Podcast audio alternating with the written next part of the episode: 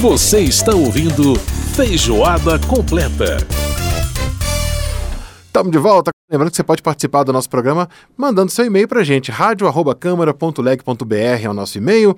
E o nosso WhatsApp é o 61 999789080. Participe, mande a sua mensagem para a gente. E agora é hora de falar de cultura. Caldo Cultural, onde as artes têm vez e voz.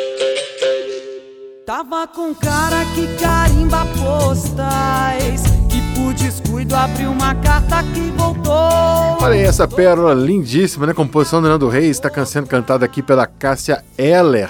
A música que se chama ECT, é Empresa de Correios e Telégrafos, né?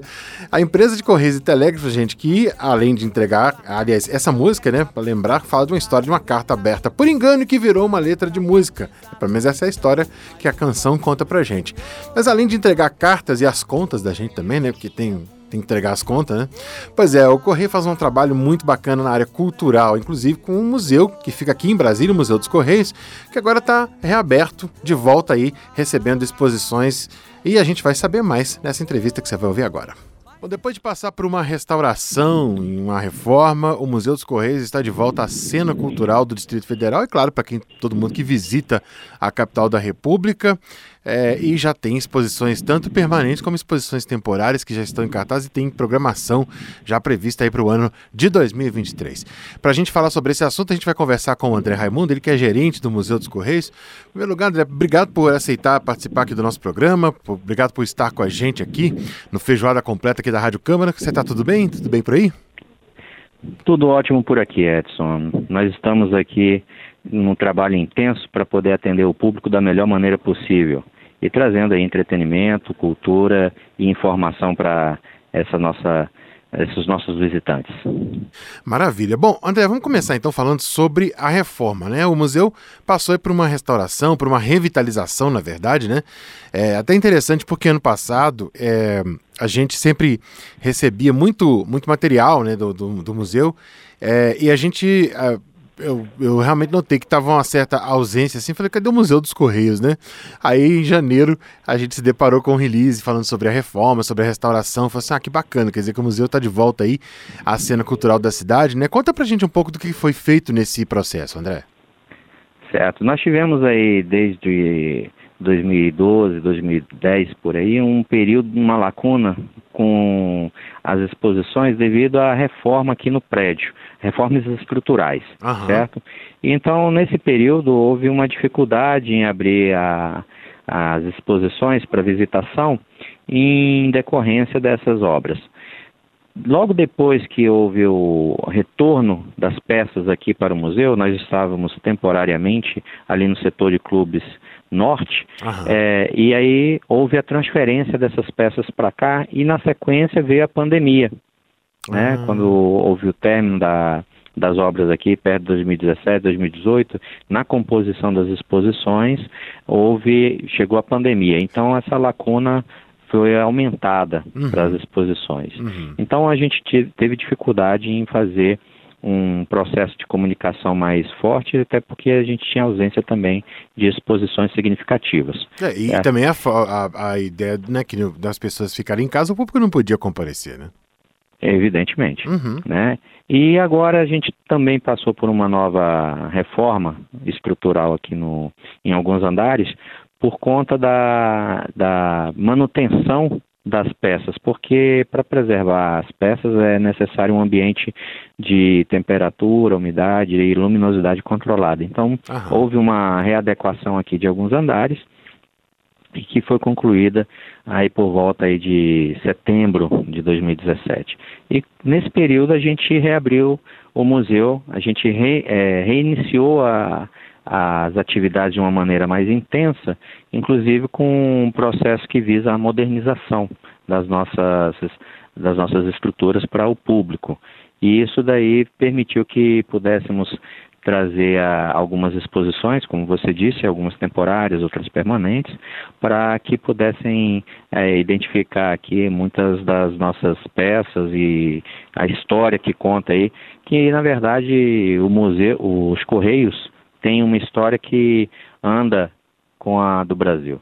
É verdade, né? O serviço postal brasileiro é uma das um dos xodós da população brasileira, né? Vamos dizer assim, que realmente é, conta um pouco da nossa história, sem dúvida. Aliás, os selos brasileiros é, têm uma importância muito grande aí para o pessoal da filatelia. Bom, mas vamos falar um pouco então das exposições, André. Vamos falar primeiro da exposição Copa Cultural, que eu achei sensacional, até porque a gente acabou de passar por um processo aí de, de ter Copa do Mundo, mas é, apesar da gente ter sido desclassificado da Copa do Mundo, mas a gente, é, o povo brasileiro adora futebol, tem a paixão por futebol, e aí juntar cultura, futebol e essa oportunidade de, de vivenciar o espaço do museu é uma, uma, uma ideia bastante interessante, né, de encaixar essas coisas é, juntas aí, né? Sim, a proposta foi exatamente essa, Edson.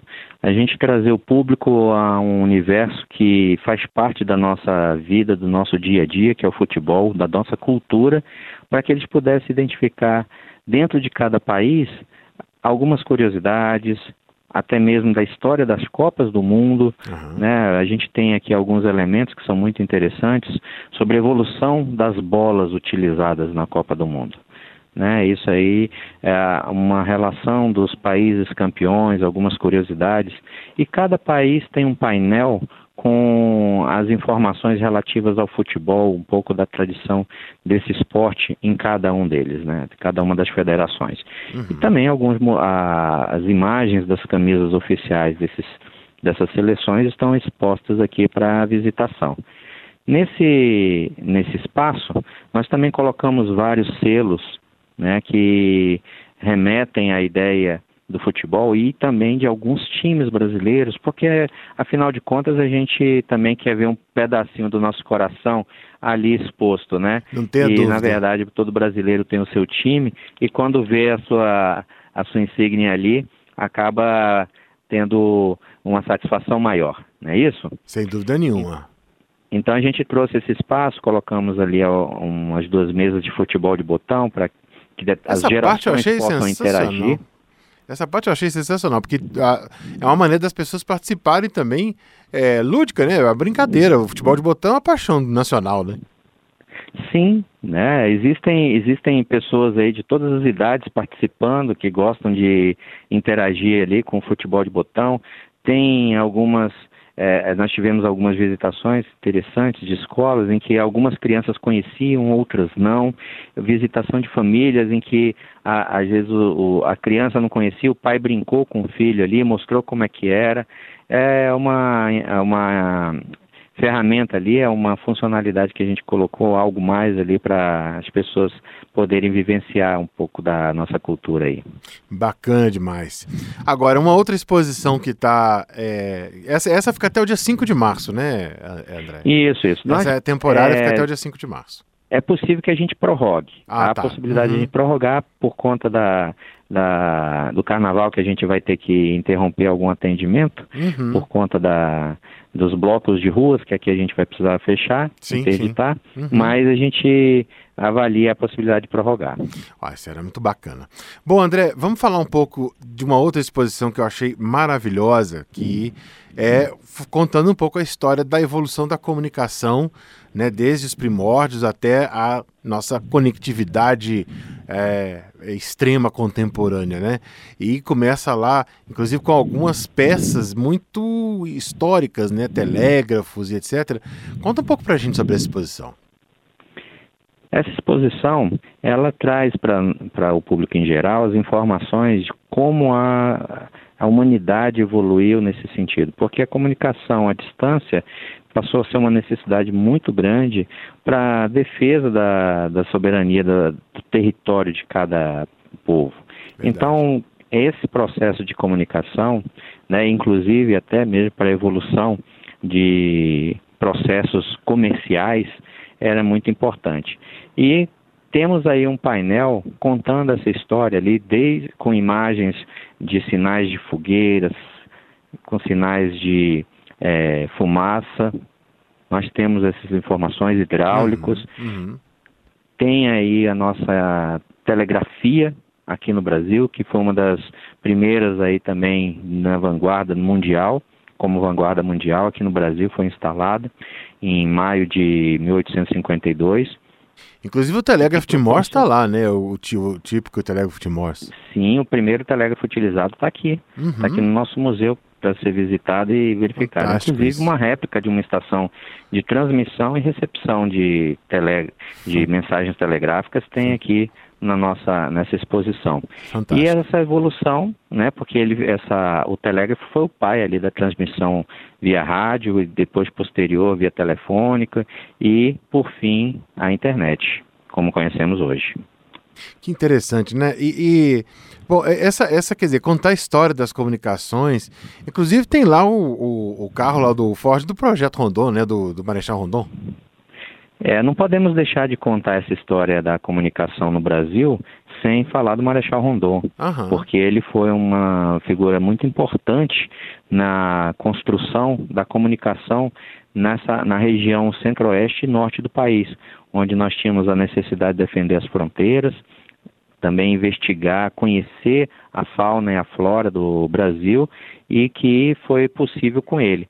Então, esse Ford 1927, foi utilizado nas últimas expedições dele aqui no Brasil, na busca da completude dessa conexão entre o norte e o sul do país. Pois é, e tem uma outra exposição, né, André, que é uma exposição também, essa para a gente informar o nosso, nosso ouvinte, essa é uma exposição permanente, e tem uma outra exposição permanente que é uma que trata de arte em geral, né? Sim, nós temos uma exposição que é chamada Encontro das Artes. Isso. E ela traz muitas peças de artistas brasileiros que doaram suas obras enquanto eram expositores nas nossas unidades pelo Brasil afora e uhum. que nós pudemos reunir aqui em Brasília, colocando-as para visitação. Então essa, nós temos aqui no terceiro andar essa exposição Encontro das Artes que traz um pouco dessa diversidade de técnicas, diversidade de, de artistas que enriquecem aí a nossa cultura. Maravilha. Olha, então se você está ouvindo a gente fora de Brasília e vai passar por aqui, ou se você mora em Brasília, deixa, deixa, deixa essa oportunidade passar, não de visitar o Museu dos Correios. Tem sempre é, exposições interessantes. A gente já fez aqui no nosso programa várias, várias entrevistas com curadores, com pessoas que é, enfim, tramitam nesse, né, militam nesse mundo das artes é, e de fato realmente é um trabalho muito bacana que é feito aí pelo Museu dos Correios, trazendo não só arte, né, obras de arte interessantes, mas como também peças interessantes da nossa história, como é o caso dessa exposição sobre as comunicações e também sobre o futebol, que é uma paixão do nosso povo brasileiro. O André Raimundo, que é o gerente do Museu dos Correios, conversando aqui com a gente no Feijoada Completa. André, muito obrigado por participar com a gente. Muito sucesso nesse retorno, nessa volta, nessa depois dessa restauração do museu, né? E com certeza muitas matérias, entrevistas e muitas conversas virão sobre exposições que vocês vão colocar aí para a gente no futuro e que vão é, certamente deixar o povo de Brasília e os nossos visitantes aqui da capital muito felizes de poder comparecer e poder visitar esses, esse acervo tão tão importante que é o do Museu dos Correios. Obrigado pela entrevista e um grande abraço, sucesso para você. Eu que agradeço a oportunidade, um grande abraço e fico o convite para todos os ouvintes virem aqui visitar o Museu Correios. Tá joia. Grande abraço, André. Tudo de bom. Você também. Tá aí a participação do André, André Raimundo, gerente do Museu dos Correios, conversando com a gente aqui no Feijoada, que você ouviu. Gente, é isso aí, o Feijoada Completa está terminando e a gente vai fechar o nosso programa de hoje com uma canção né, que é uma parceria genial do Sérgio Mendes, grandes, maiores produtores musicais do mundo, com um ícone da música negra contemporânea que é seu Jorge, cantando aqui uma canção do Jorge Maltner, essa canção que se chama Maracatu Atômico. Feijoada Completa que teve a produção da Lucélia Cristina e da Cristiane Baker, os trabalhos técnicos do José Adilson e a apresentação minha Edson Júnior. Até semana que vem, grande abraço para você e Fique com Jorge, é, seu Jorge e Sérgio Mendes. Tchau, gente!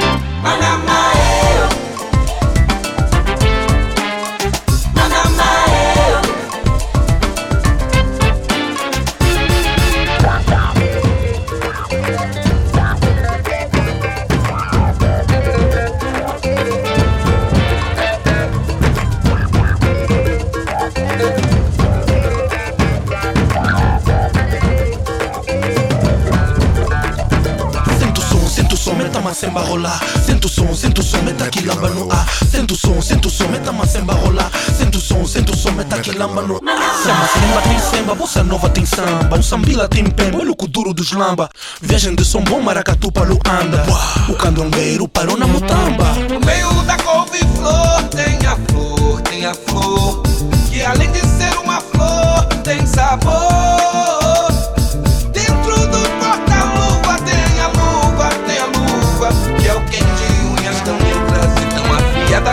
Se